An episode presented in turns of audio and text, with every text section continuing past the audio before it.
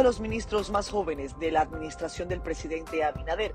Es abogado, graduado de la Pucamaima con honores y también cursó maestría en la Universidad de Harvard.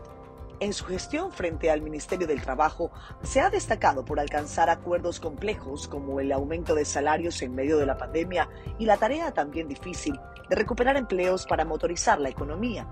Su figura no es desconocida.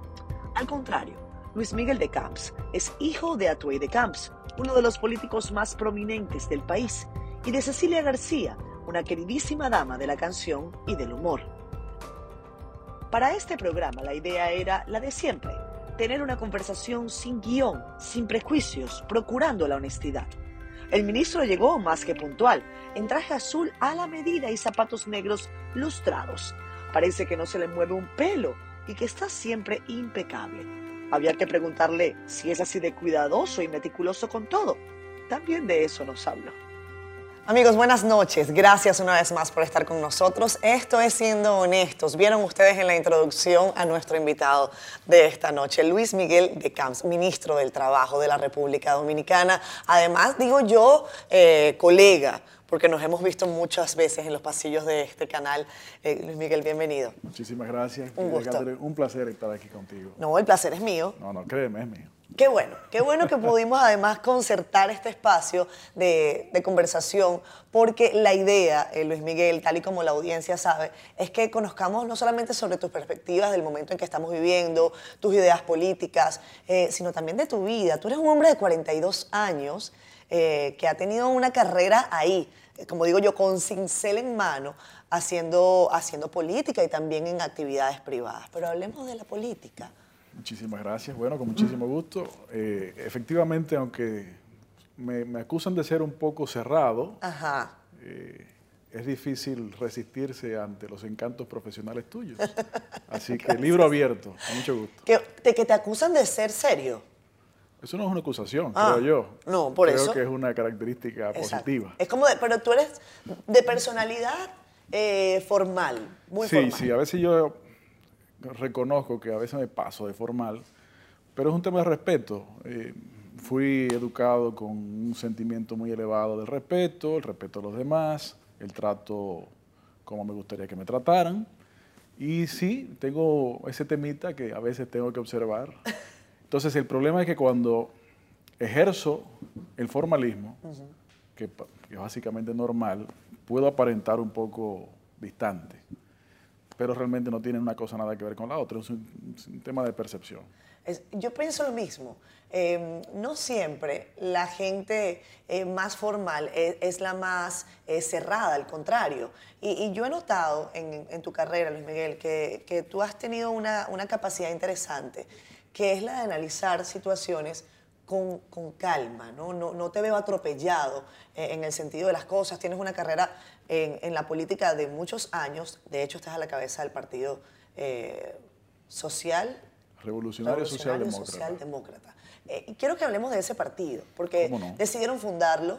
Es el partido llamado Toro, así, así, está en la boleta. Y la, y la, actividad política sigue, pese a que tú eres ministro del Trabajo. Eso no se ve en muchas partes del mundo. ¿eh? Bueno, la realidad es que para mí, para mi familia, la actividad política fue parte de mi crianza, parte de mi vida desde que tengo uso de, la, de razón, yo siempre recuerdo y a veces confirmo y expreso que cuando uno está pequeño, siempre el muchachito sale en calzoncillo por la sala.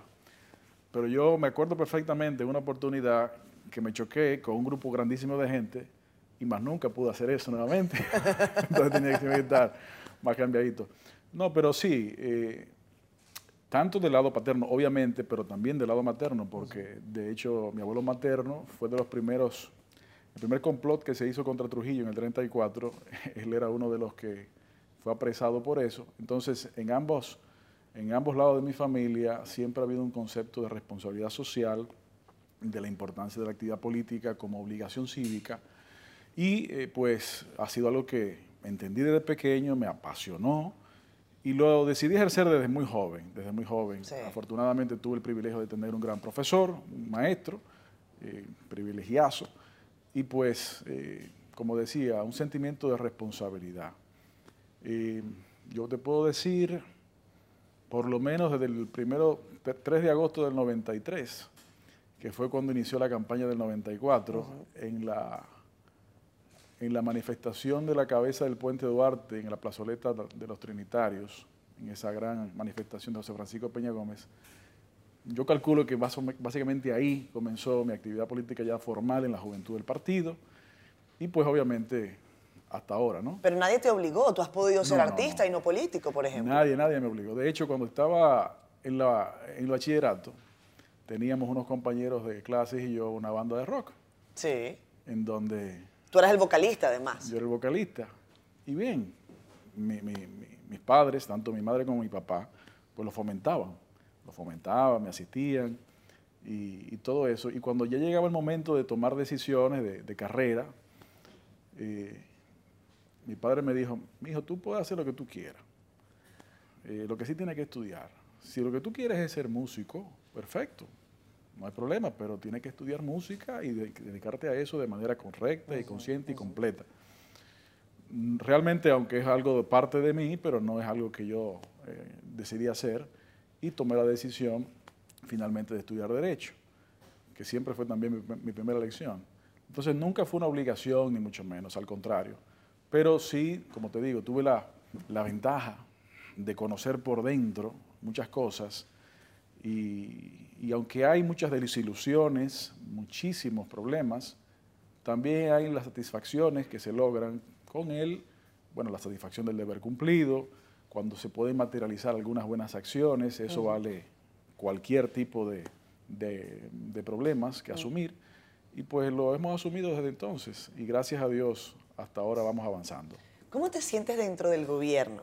Porque eh, tú eres, no eres un outsider, porque no, no, no, se, no, se puede, no se te puede calificar así, pero al no estar dentro del partido de gobierno y estar en el gobierno, ¿cómo, cómo se siente Luis Miguel de Camps?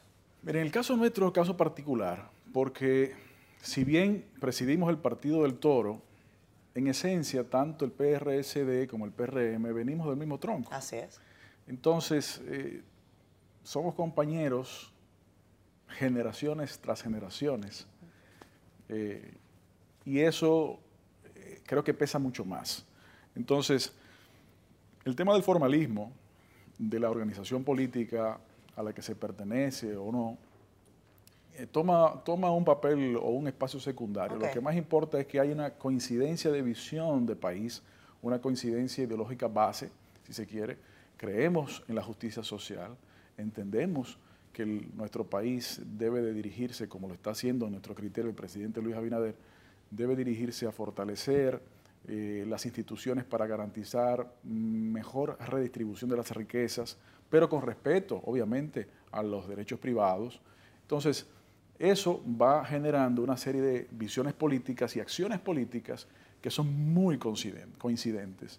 Entonces, hemos podido lograr eh, resolver algunos temas, ayudar a resolverlos en otros. Y, quiero decir que nos sentimos muy, muy a gustos en el gobierno porque el presidente Abinader ha sabido manejar lo que le ha caído arriba como primer mandatario de la nación y ha podido impregnar en los funcionarios de su gobierno el primer sentimiento de que cada una de las instituciones que conforman el sector público son eslabones de una cadena de servicios a la ciudadanía y que consecuentemente tenemos que trabajar juntos, tenemos que trabajar en equipos y, así lo he sentido con todas las instituciones con las que hemos tenido que trabajar y, que coincidimos en algunos aspectos de competencia. Además, que eso lo ha logrado el presidente Abinader, porque ha asumido con una energía inacabable, hay que decirlo, aunque todo el mundo lo, ha visto, pero hay que repetirlo, eh, la dirección directa de los temas. Por ejemplo, la conformación en su modelo de gestión de gabinetes. Creo que ha sido un acierto por donde quiera que usted se mire, porque no solamente se resuelven temas y se reducen tiempos de ejecución, sino también que se fomenta justamente el sentimiento de trabajo en equipo y eso creo que la ciudadanía lo ha podido percibir en la cantidad de acciones, no solamente que se inician, sino que se van resolviendo. Entonces, ha sido muy, muy positivo y como te digo, eh, una materialización vamos materializando las visiones que compartimos. y, en eso es lo que, lo que queremos aspirar, de lograr eh, esa conjunción de ideas y materialización de propósitos. Tengo que irme a la pausa. Eh, yo no sé si llamarte Luis Miguel o ministro. No, Luis Miguel, por favor. pero en este espacio te puedo llamar Luis Miguel. Además, el otro es pasajero. Exactamente. Además, aquí vamos a evitar un poco, un poco el formalismo. Por favor. Exacto. Entonces, Luis Miguel, pero tú eres candidato a la presidencia de la República.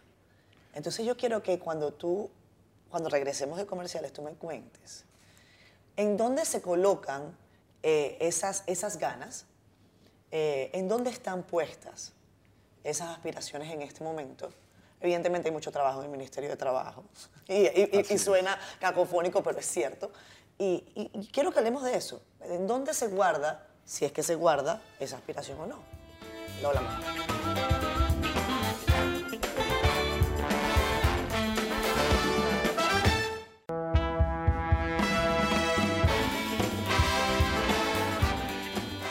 Regresamos con más. Esto es Siendo Honestos. Recuerden que además de ver este programa en CDN Canal 37, también lo pueden hacer en nuestro canal de YouTube, al que les invitamos por favor a que se suscriban. Denle a la campanita además para que puedan estar pendientes de las nuevas actualizaciones y coméntenos para saber qué les interesa. Si creen o no que el invitado de la noche va bien en el honestómetro, Ah, ahorita hablamos de eso. Y, bueno, y además a quienes más quieren ver en este espacio. Para nosotros es un placer que estén también por esa plataforma. Luis Miguel. Y, que aprovechen y nos taguen también. Que nos taguen, exacto, que taguen a Luis Miguel de Camps, que taguen a, sus hijos, que taguen a su mamá, que taguen al Ministerio de Trabajo. ¿A, quién más hay que taguear? A quien tú digas, tú le das No, no, no, tú, tú, ¿a quién te gusta taguear en tus, en tus posts? Bueno, es una pregunta que hay que discutir en equipo. En equipo. Qué bueno. Luis Miguel, ¿en dónde se colocan las aspiraciones de una persona que eh, decidió en algún momento enarbolar una campaña eh, presidencial? Mira, realmente, efectivamente llegamos a asumir una precandidatura que nunca se convirtió en candidatura. Sí. Y tenemos que hablar del contexto. Primero, el objetivo. El objetivo, más que una posición X o Y, es poder materializar los cambios positivos para la ciudadanía, mejorar la vida de la gente a través de estos cambios. Ese es el objetivo fundamental. Obviamente, para lograr estos objetivos hay que lograr posiciones.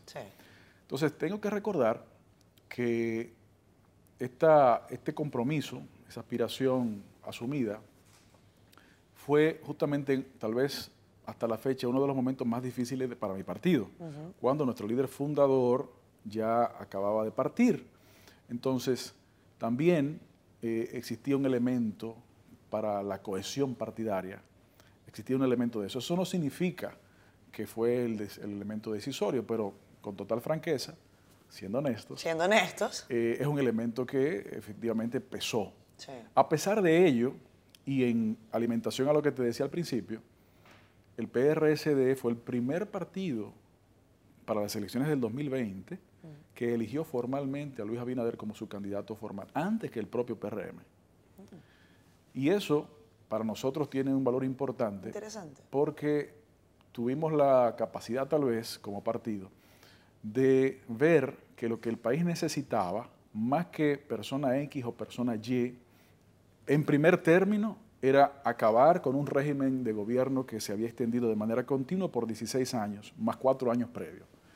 Y número dos, conscientes de las realidades políticas de las distintas figuras, pues vimos que Luis, entonces candidato, pues eh, personificaba, y creo que lo ha ido demostrando, eh, las visiones compartidas, no solamente con nosotros como partido político, sino sobre todo y fundamentalmente con los deseos de la ciudadanía. Y precisamente por eso tuvimos la decisión, coraje o valor de tomar la acción rápido, temprano, para esos fines. Claro, el que, eh, el que se dedica a la actividad política, obviamente, como todo ser humano, tiene aspiraciones.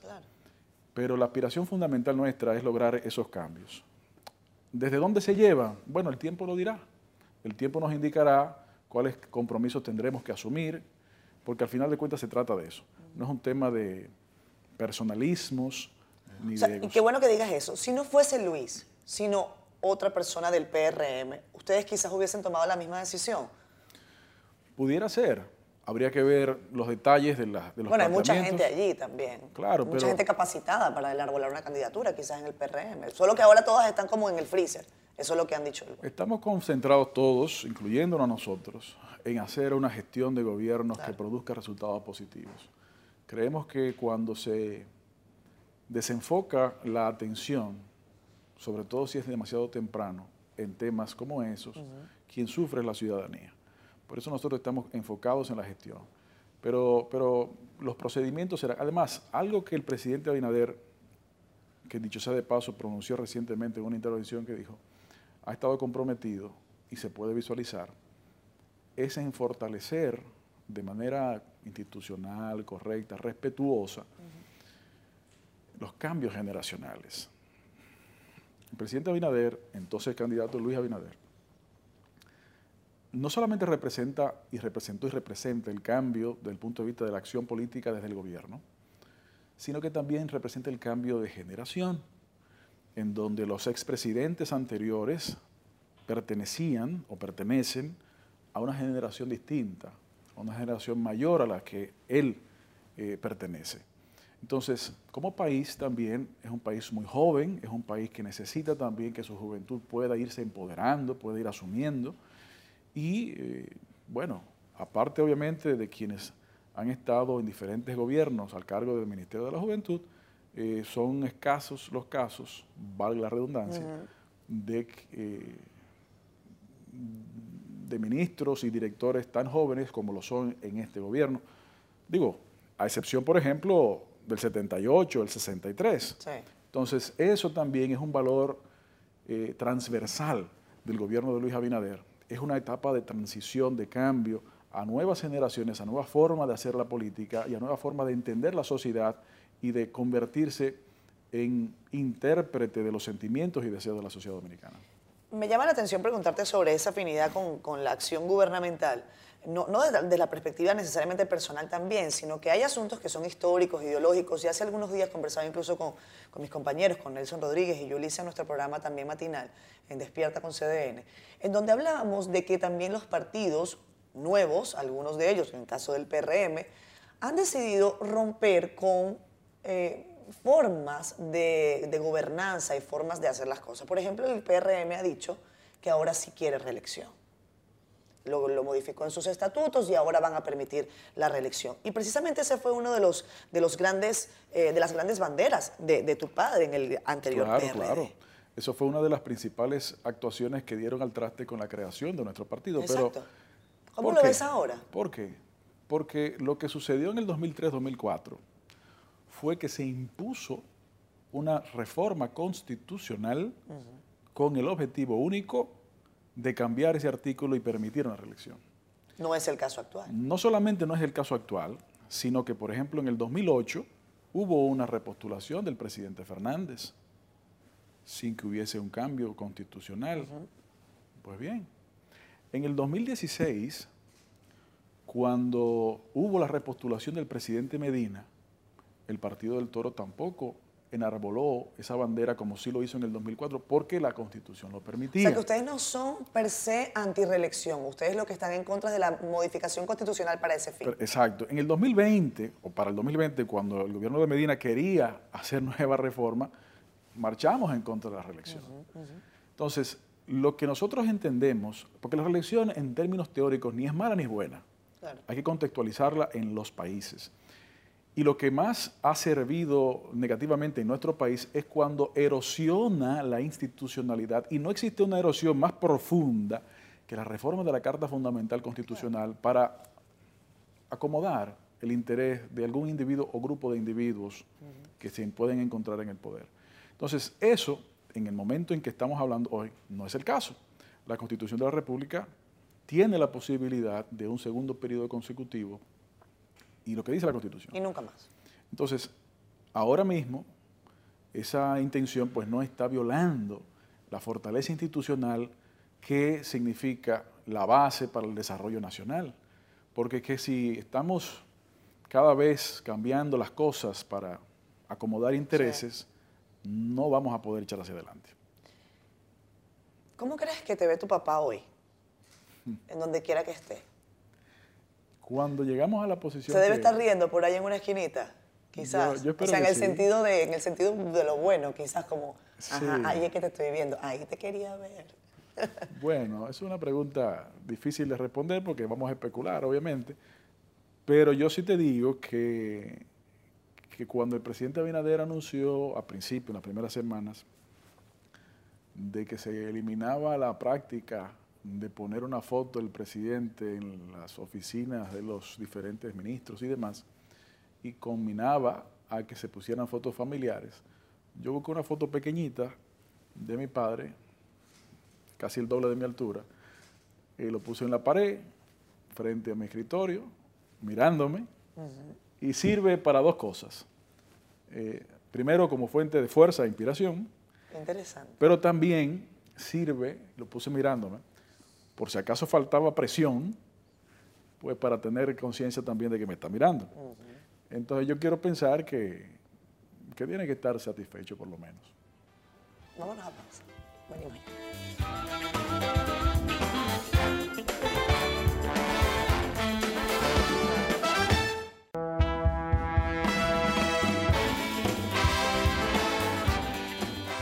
Regresamos amigos, esto es Siendo Honestos, en conversación con Luis Miguel de Camps, ministro de Trabajo de la República Dominicana. No sé si es el más joven de la administración, porque creo que ese puesto lo tiene Paliza, pero está cerca. José Ignacio me gana por año y medio. Por año y medio, pero están allí, están allí, allí. Eh, José Ignacio Paliza, quien también vino a este espacio y con quien también compartimos, eh, bueno, muchos momentos, sobre todo con estos asuntos de, cobertura en los que hemos tenido que estar eh, recientemente. Luis Miguel, te fuiste a Nueva York joven. También. Bueno, lo que ¿Cómo fueron esos años en Nueva York? La gente no se acuerda quizás, porque no lo has compartido nunca. Yo, yo estudié fuera, mi, mi estudio de maestría y posgrado, en Washington y en Boston, y posteriormente logré, logré un espacio de trabajo en Nueva York. Sí. Cuando me fui a estudiar fuera coincidió, yo viví en Washington cuando los ataques de septiembre 11 de 2001 y el Pentágono. De hecho, viví bastante cerca del Pentágono. Y, pues eso complicó la posibilidad de encontrar un empleo. Yo tuve que ir formando un foldercito de cartas de rechazo, pero lo tengo guardado por ahí. ¿Ah, sí? Claro, porque finalmente logré la posición con la perseverancia. Okay. Y sí, duré un par de años trabajando como abogado internacional en una oficina de abogados en, Nueva York. Fue una experiencia enriquecedora, una oportunidad. Sin embargo, eh, como nunca fue mi intención durar mucho tiempo, cuando me fui a estudiar pensé que iba a durar un año y finalmente duré en total cuatro. Eh, logré aprovechar, creo, lo más que pude y llegó el momento en que dije, bueno, ya logré lo que creo que iba a lograr, si me quedo aquí es para desarrollar una carrera aquí, que nunca fue mi intención, yo quiero regresar a mi país, quiero aplicar en la medida que sea posible lo que he podido aprender y colaborar, como decía al principio, con la responsabilidad cívica de servir. Y para eso regresé. Regresé, fundé mi firma de abogados y en eso hemos estado hasta que asumí el servicio público formal, digamos, remunerado. Exacto. Porque la actividad política eh, es servicio público también. Y bueno, eso está en pausa, en, licencia absoluta. O sea, tu actividad privada está en pausa, pues, obviamente, por, por el tema ministerial. Así es. ¿Cómo, cómo se pasa allí? Porque hay, hay un switch que, a mí me, resulta interesante a veces evaluar. Cuando uno desempeña un rol privado, eh, bueno, uno decide cosas eh, con relativa facilidad, por decirlo de alguna manera, toma decisiones, eh, cancela el que no hace su trabajo o incorpora al que uno considera que puede aportar. Pero en la administración pública esa fórmula no necesariamente es tan sencilla. ¿Cómo ha sido esa, ese impacto, si se puede llamar así? Sí, sí, sí, sin lugar a dudas. Efectivamente es otra lógica si bien hay una lógica parecida en algunas grandes corporaciones del sector privado, estas son más limitadas. Claro. En el sector público obviamente la lógica es distinta, porque las reglas, las leyes del sector público están construidas con el objetivo fundamental de evitar uso incorrecto de los fondos públicos, lo cual es un objetivo que hay que fortalecer. Perfecto. Pero efectivamente, a veces se puede tornar frustrante cuando usted tiene en la mano la posibilidad de atender un problema, el problema existe, tiene la solución en la mano, pero tiene que agotar un periodo de tiempo X para poder lograr satisfacer esa solución o esa necesidad. Eso sí es un, tema. Eh, además, eh, muchos de nosotros pues estamos estrenando en la cosa pública. Exacto.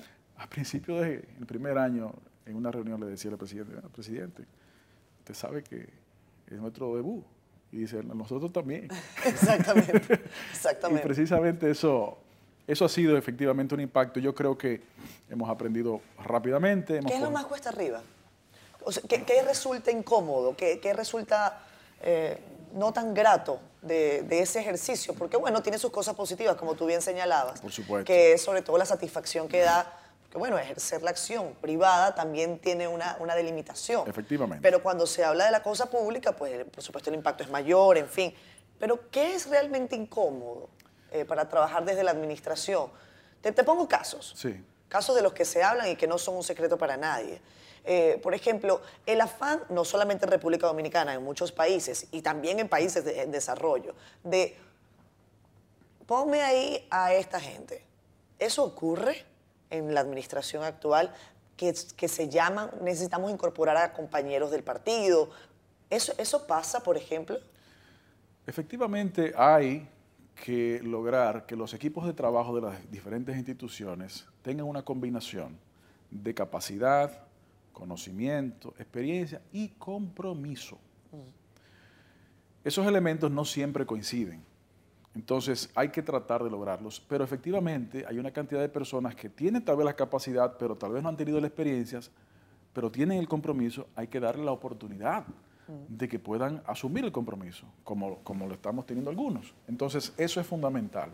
Ahora bien, en esta, en esta administración no ha habido, al menos en el caso nuestro, no ha habido instancia de hay que colocar a esta persona, hay que... o sea, no te han llamado por teléfono, Luis Miguel, ponme ahí a fulano. No, porque el presidente... No funciona así. No, el presidente Abinader lo ha hecho públicamente y, lo ha hecho de manera transparente. Primero, la obligación de pago de las prestaciones laborales, a propósito del Ministerio de Trabajo, dicho sea de paso, a todo el mundo que no continúe la administración. Y segundo, sí, la, incorporación de personas y si eso sigue y continúa y continuará, eh, pero obviamente logrando que las instituciones puedan seguir funcionando.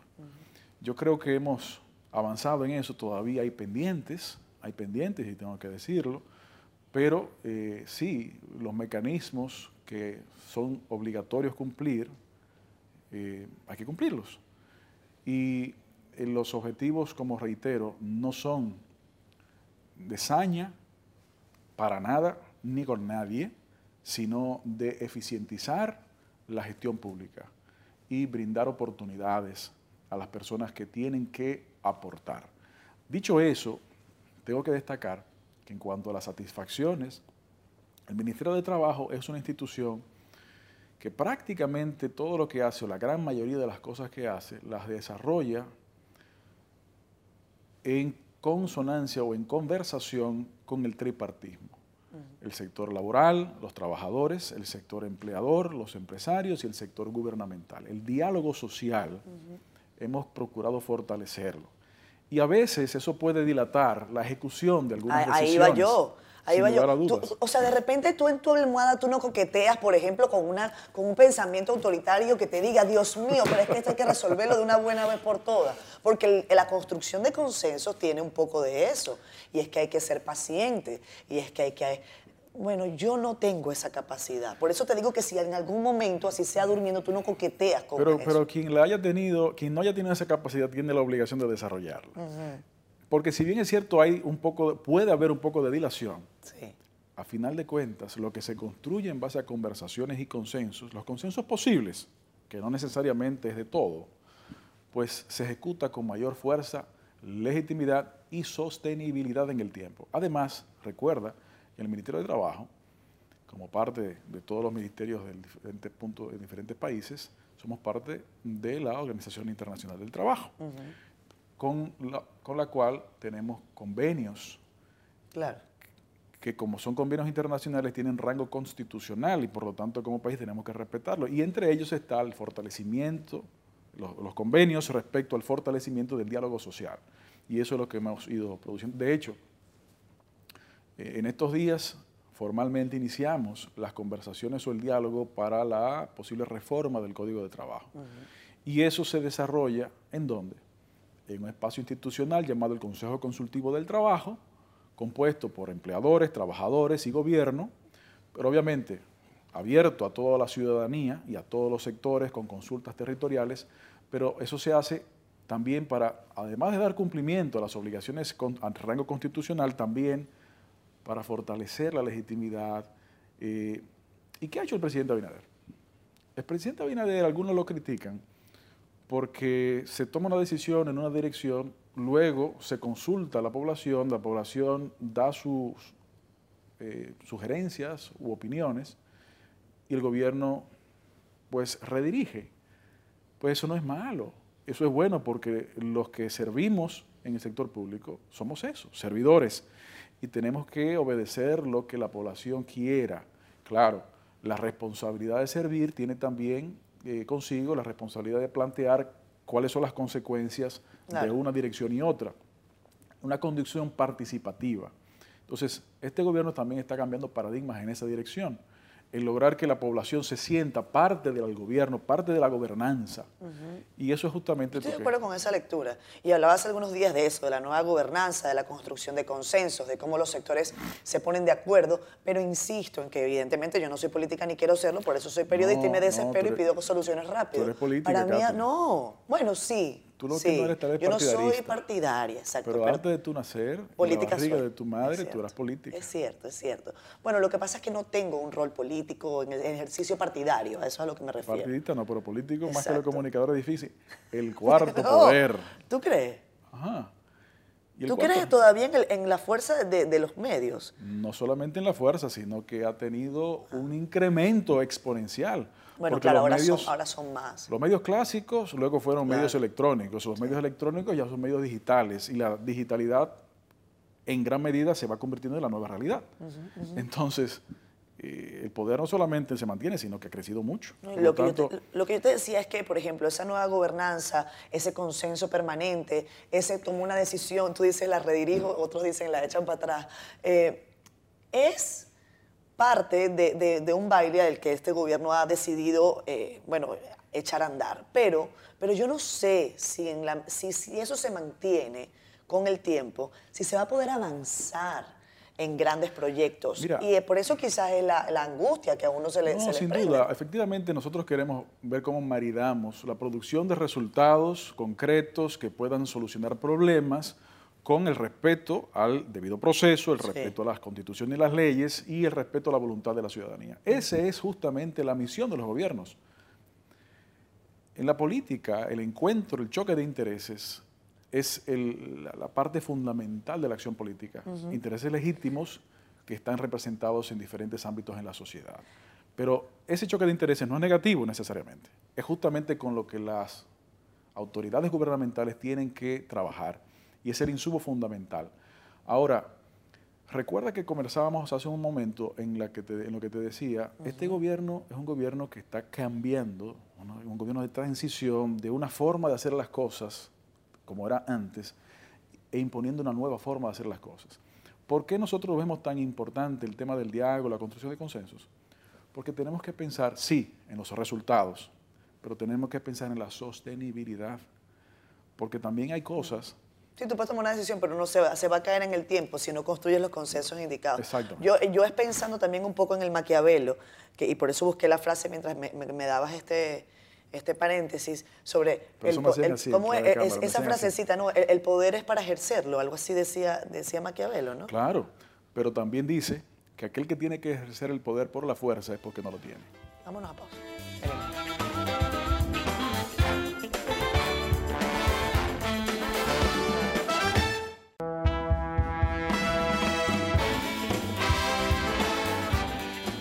Regresamos con más. Siendo honestos y siendo honesta, esta ha sido una conversación muy interesante con Luis Miguel de Camps, ministro del Trabajo de la República Dominicana. 42 años de edad, casado, dos hijos. Así es. Eh, ¿más, hijos vienen, quieren, no? Dios sabrá. Dios sabrá. No, no, cerraron fábrica. Bueno, Dios dispone. Así que ya veremos. Bueno, ya veremos. Está bien, está bien. Luis Miguel. Como que dice también, nunca se puede decir de esa agua no beberé. De esa agua no beberé, de esa agua no beberé. ¿Qué tan Cuéntale cerca... a tus planes para que se ría. ¿Cómo, cómo? Cuéntale a Dios tus planes para, Para que se ría. Todo lo que tú quieras. Exacto. ¿Qué tan cerca estás de la música diariamente? Porque vimos un, un fenómeno, y es imposible que yo tenga esta conversación con Luis Miguel y no lo diga, eh, un fenómeno de, bueno, que devino de, de tu talento y, y del talento de tu madre, a quien yo no he tenido la oportunidad de tenerla en Siendo Honestos, porque además cuando hablamos, ella estaba preparando el concierto Ah, sí. en el que tú también participaste. ¿Qué tan cerca está la música en tu día a día, o qué tan presente, mejor dicho? Bueno, eh, realmente no tanto como quisiera, por indisponibilidad de tiempo, pero sin lugar a dudas es una parte, es una parte mía también, porque así como te decía en una de las eh, conversaciones previas, de, de- de la gran ventaja o privilegio que tuve en cuanto a la formación política, también tengo que expresártelo también en la formación artística. Claro. Obviamente, eh, todo el mundo conoce a mi madre, o por lo menos de ciertas generaciones, y, y me permitió también tener una exposición temprana a ese mundo, al mundo en el que ella se desarrolla y se desarrollaba. Y, y fue parte de los insumos de mi crianza. Pero también, del otro lado, del lado paterno, mi abuelo paterno fue fundador de la Sinfónica Dominicana como violinista. Entonces, siempre en mi casa hubo instrumentos, música. eh, ¿Tú tocas alguno? bueno, aparte de la puerta, hacemos un poco de, hacemos un poquito de guitarra, pero nada, nada muy allá. Ok. Básicamente para defendernos. Entonces, de querer me gustaría tener mucha más presencia, pero tuve que, tuve que hacer lo siguiente. A veces, eh, con los tapones y con los descansos entre llamadas y entre correos y entre conversaciones, pues pude conseguir unos audífonos y brevemente poner alguna que otra cosita ahí. ¿Qué, qué te gusta escuchar en el tapón? Así como para abstraerse de esa maravillosa realidad que nos toca no, vivir. No, trato de poner... ¿Rock una- una todavía? Sí, sí, combinación de todo. Ajá. Porque ya te vimos en, en Fase Luis Miguel, que me encanta. Bueno, ese es mi nombre también. Además, o sea, me, me encanta Fase Luis Miguel, eh, eh, el mexicano, el sol de México. Eh, Porque está el Luis Miguel de México, el Luis Miguel de la Marga y el Luis Miguel de la Política. y el Luis Miguel de la política. Te vimos en esa versión. Ahora, Luis Miguel, versión rock hay. Sí, sí. ¿Qué te que- gusta lo que- del No, rock? lo que trato de poner es cosas, ponerme al día con Sí. las cosas que están sucediendo, tanto, tanto en música urbana un poco, Ajá. como en, como en rock, como en pop, como, como en música típica un poco. O sea, tú eres capaz de hacer un dúo, por ejemplo, con el Alfa. Todavía no creo que llegue a ese nivel. Ojalá pueda llegar pronto a ese nivel. A lo mejor. Pero vi ahora que el carro se, lo- se lo llevaron del país otra vez. Ah, se lo llevaron. El carro. Ah, sí. No, Eso no vi- lo sabía. Eso vi recientemente. Ah, mira. Creo que antes de los 90 días. ¿no? Antes, antes de que le tocara pagar los impuestos. Bueno, hay un tema ahí. Ah, bueno, está bien, no sé. Sí. No sé. Eso, eso que nos lo digan los amigos de, de Alofoque, ellos saben. Ellos saben de eso. Saludos a Santiago Matías. Eh, por cierto, eh, Luis Miguel, dime algo. En ese momento en que tú decidiste salir a cantar con tu mamá, ella te lo había solicitado. Bueno, te cuento, te cuento la historia completa. Mi madre, aunque ha tenido muchos espectáculos y muchas intervenciones, en honor a la verdad, no había construido una presentación que fuera únicamente concierto. Sí. Entonces, por eso en esa actividad ella planteó su primer concierto y efectivamente así era.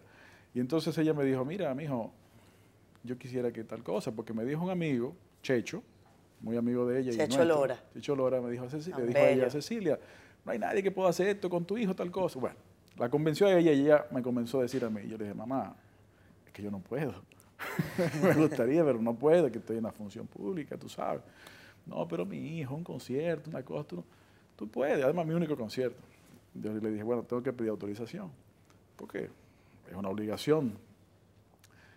Y le hablo al presidente. Mire, presidente, mi madre tiene esta actividad y ha planteado. Pero claro que sí. Es más, yo voy a ir. Claro. Y así fue. Bueno, al tener esa, esa apertura, pues comenzamos a trabajar. Y hubo un ensayo el día antes, y tengo que confesar que qué bueno que hubo un pequeño ensayo el día antes, porque por la emoción, pues ambos nos rajamos de a grito. Claro. Que al día siguiente ya estaba medio, Ya, ya estaba más curado. medio curadito ahí. Pero fue muy bonito, fue una gran satisfacción que, tuvo, que tuve yo y creo que ella también. Y, y esa complicidad que siempre hemos tenido, obviamente, la pudimos compartir con, con el país. Te, te- te sale muy bien cantar como, como Luis Miguel el mexicano. Eh, insisto, eso, mi suegra voy a confesarlo, bueno, ella se va a reír cuando vea esto, me envió un mensaje ese día, me dice, ¿quién es él? Y yo quiero conocerlo. Y yo, bueno, pues aquí, aquí estás, Vera, te lo voy a presentar un día en persona. Para mí un placer. Eh, porque ella, ella le, le encanta el tema de- del espectáculo, el entretenimiento, la música, y siempre me, me envía y me actualiza.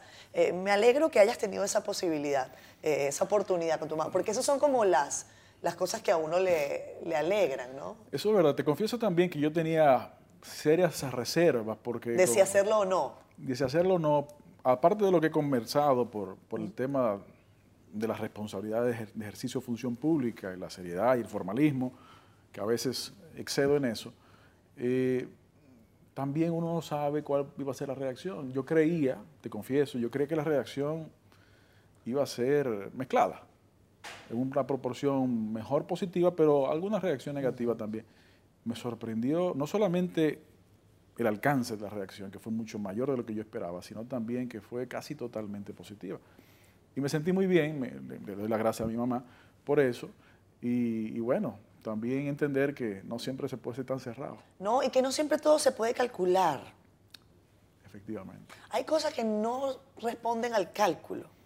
Y, y en esto, los profesionales en cualquier área, profesionales de la política, profesionales de la comunicación, a veces incurrimos en esas faltas.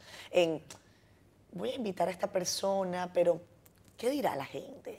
¿Qué va a responder? ¿Cómo me va a ver el gordito que está detrás de esas cámaras cuando yo siente aquí a fulano, mengano? Yo he tenido invitados con los que no tengo absolutamente nada en común y han sido conversaciones muy interesantes de las que he aprendido. Y tú sabes otra, otra reacción que me sorprendió posterior a eso. La muestra de afecto de la gente. Claro. ya a nivel personal.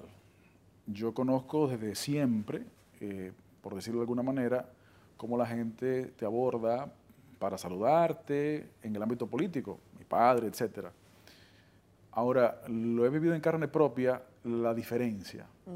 Creo que también, sin, sin habérmelo planteado, pues me, me- me- me acercó más a la- al país Claro. me- me- me- me- se me ve un poco menos formal y eso obviamente me, me sorprendió un poco porque me di cuenta de que, de que hay un sentimiento profundo de, de- de- de complicidad y eso, eso es muy satisfactorio. ¿Y sabes qué pasa también, Luis Miguel? Y perdóname que te tutee durante todo el programa, ¿Y por es el estilo que yo tengo y, ningún perdón. y me gusta que sea así. Tu familia es pública Exactamente. y el valor de la familia es un valor universal.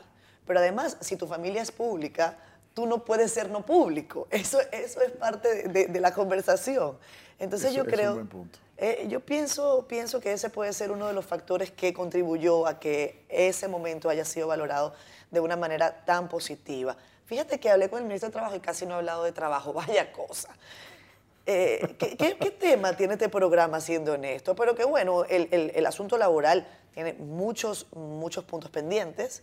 Esa reforma laboral vendrá acompañada de una reforma a la seguridad social, porque si no, no tendrá ningún sentido. Esa es la idea, efectivamente. ¿Tú crees que será posible avanzar en, en cuanto a eso en el corto tiempo? Nosotros estamos optimistas de que vamos a poder desarrollar en los diálogos que el presidente convocó eh, los consensos necesarios para las mejoras, las puestas al día y las modernizaciones de esas dos grandes leyes. Eh, son leyes con sus luces, son leyes con sus defectos, pero ambas tienen ya varias décadas. El Sí. Código Laboral cumple 30 años, ¿no? 30 años en cuatro meses. La ley de seguridad social ya cumplió 20 años. Entonces, están ya maduras para poder ser mejoradas. Y, y lo que hablábamos ahorita, una de las acciones, de las consecuencias de las acciones del presidente de la República en la búsqueda de los consensos, es, ha sido, al menos así lo sentimos nosotros en el Ministerio de Trabajo también, ha sido la disposición, si no de todos, de la gran mayoría de los actores de la vida social y especialmente en el ámbito laboral, el tripartismo. Eh, un ejemplo de ello fue, por ejemplo, eh, el ajuste salarial que se acordó el verano pasado. Así es. Una de las sorpresas, obviamente, fue el aumento significativísimo que se produjo, pero eso fue acompañado también de la sorpresa que la gente se esperaba un debate de meses, eh, una crisis ¿Tú crees que eso sorprendió, sorprendió al país? Sí, sorprendió al país porque... ¿Y sorprendió a la oposición? Yo creo que sí, porque si bien es cierto, eso se dio a conocer en un día, básicamente. Como tú te imaginarás, el Ministerio de Trabajo veníamos trabajando. Yo creo que no hubo como mucha capacidad para responder. Más de mes y medio antes. Sí, y, y, los resultados están ahí, las ventajas están ahí. Ojo, que yo creo que todavía no es suficiente. No, es que no se puede pensar que eso es suficiente. Claro, es un primer paso concreto, sólido e importante, pero tenemos que seguir dando pasos. Claro. Porque igual los cambios tienen que ser graduales para no producir una debacle, pero sí tenemos un objetivo fundamental y el presidente ha sido probablemente el único presidente que siendo presidente ha pronunciado innumerables veces la necesidad de tener un salario real digno. Y el salario real no es solamente la parte económica directa, sino también los servicios colaterales, pero el elemento fundamental es ese. Entonces, claro que, no ha sido suficiente, pero vamos caminando hacia lograr ese objetivo. Se me fue el tiempo, Luis Miguel. Lamentablemente me gustaría que por lo menos me dieras un dato que, yo, que tú tengas en la cabeza. Porque cuando uno, está, uno asume posiciones, uno se, se plantea metas. Y sobre todo desde la perspectiva profesional. ¿Cuál es el, el dato, el número, eh, quizás ese valor al que tú estás aspirando cerrar tu participación en el Ministerio del Trabajo en cuatro años o en ocho, no lo sé, pero que tú digas, mira, Catherine, en cuatro años yo tengo la meta de tener esto, esto y esto así. Eh, yo creo que en función de eso se puede analizar también. Bueno, eh, tratando de resumirlo, quisiéramos tener más que solo un Ministerio de Trabajo, un Ministerio de Empleo, Trabajo y Seguridad Social, en donde el ciclo productivo del ciudadano tenga la cobija de protección de una entidad que pueda asistirle a conseguir el empleo a través de intermediación de empleo, pueda asistirle en los procesos de capacitación para el empleo o empleabilidad, pueda asistirle en fortalecer el sistema de protección social de la seguridad social y pueda asistirle en eh, una cantidad de beneficios sociales de la seguridad social, inclusive las pensiones. Eso entendemos que lo logramos a través de las mejoras operativas, pero también de las revisiones y reformas. Entonces, digamos, a grosso modo, esos son los objetivos que, queremos lograr y que se sepa, y que el ciudadano no solamente lo entienda, sino que sienta que en esa institución, ojalá Ministerio de Empleo, Trabajo y Seguridad Social, tienen un abanico de servicios dirigidos a la protección de los derechos de los trabajadores, de los empleadores también, pero que se preocupa y se ocupa por el eh, resguardo de esos derechos. Para cerrar, ¿con qué canción te gusta o te gustaba dormir a tus hijos? ¿Recuerdas? Oh, caramba. ¿Les cantabas a tus hijos para dormirles? Sí, bueno. ¿O hay alguna predilecta? No sé si hay predilecta, habría que preguntarle a ellos. Pero la de la palomita es muy sutil, es muy, es muy tierna, es muy ¿La de palomita blanca, copetico azul? La de la palomita y la alita que se le rompió y se cuida y se le alimenta, entonces después Ah, mira. A, mí el tema de los pajaritos no me gusta, porque tú sabes que yo tengo uno allá en Venezuela que sueña con pajaritos. Todavía. Entonces a mí el asunto de los pajaritos, tú sabes que me genera no, pero esta, era una paloma que, que no habla así. ¿Y, y cuál, era, cuál es la canción que tú más disfrutas de tu mamá? Bueno. De autoría de ella, hay una canción muy famosa en el imaginario sociopopular dominicano que ella, que ella hizo hace ya varias décadas, que, que, dice, no, compadre, yo no me doy cuenta. Que obviamente es un alto componente sociopolítico. Exactamente, es una canción de protesta. Es una canción de protesta, no me doy cuenta, tal cosa. Eso es una, obviamente, en la que ella eh, es coautora pero, pero ella siempre eh, bromeaba, y tú sabes que en las bromas hay algo siempre de verdad, que decía que ella comenzó su vida artística como cantante y le fue tan bien que se tuvo que meter a comediante. Exacto. Y, una de las razones es porque, porque ella siempre se enfocó principalmente en música que le gusta y una de las que más le gusta es la música eh, brasileña de bossa. Y obviamente ese mundo es un mundo muy especial para ella y, y consecuentemente también para mí. ¿no? Así que también esa combinación es interesante. ¿Tú sabes planchar? Claro. ¿Quedó planchado el programa? No, tú me tienes que decir. No sé, que no diga la gente. A fin de cuentas, en el honestómetro esa ley de... No- muchísimas gracias, Luis Miguel. Gracias, mi querida Un gusto. Un abrazo. Encantadísima de tenerte Para acá. mí. Nos vemos la próxima semana, amigos. Esto fue Siendo Honestos. Califiquen en el honestómetro a Luis Miguel de Camps, ministro de Trabajo de la República Dominicana.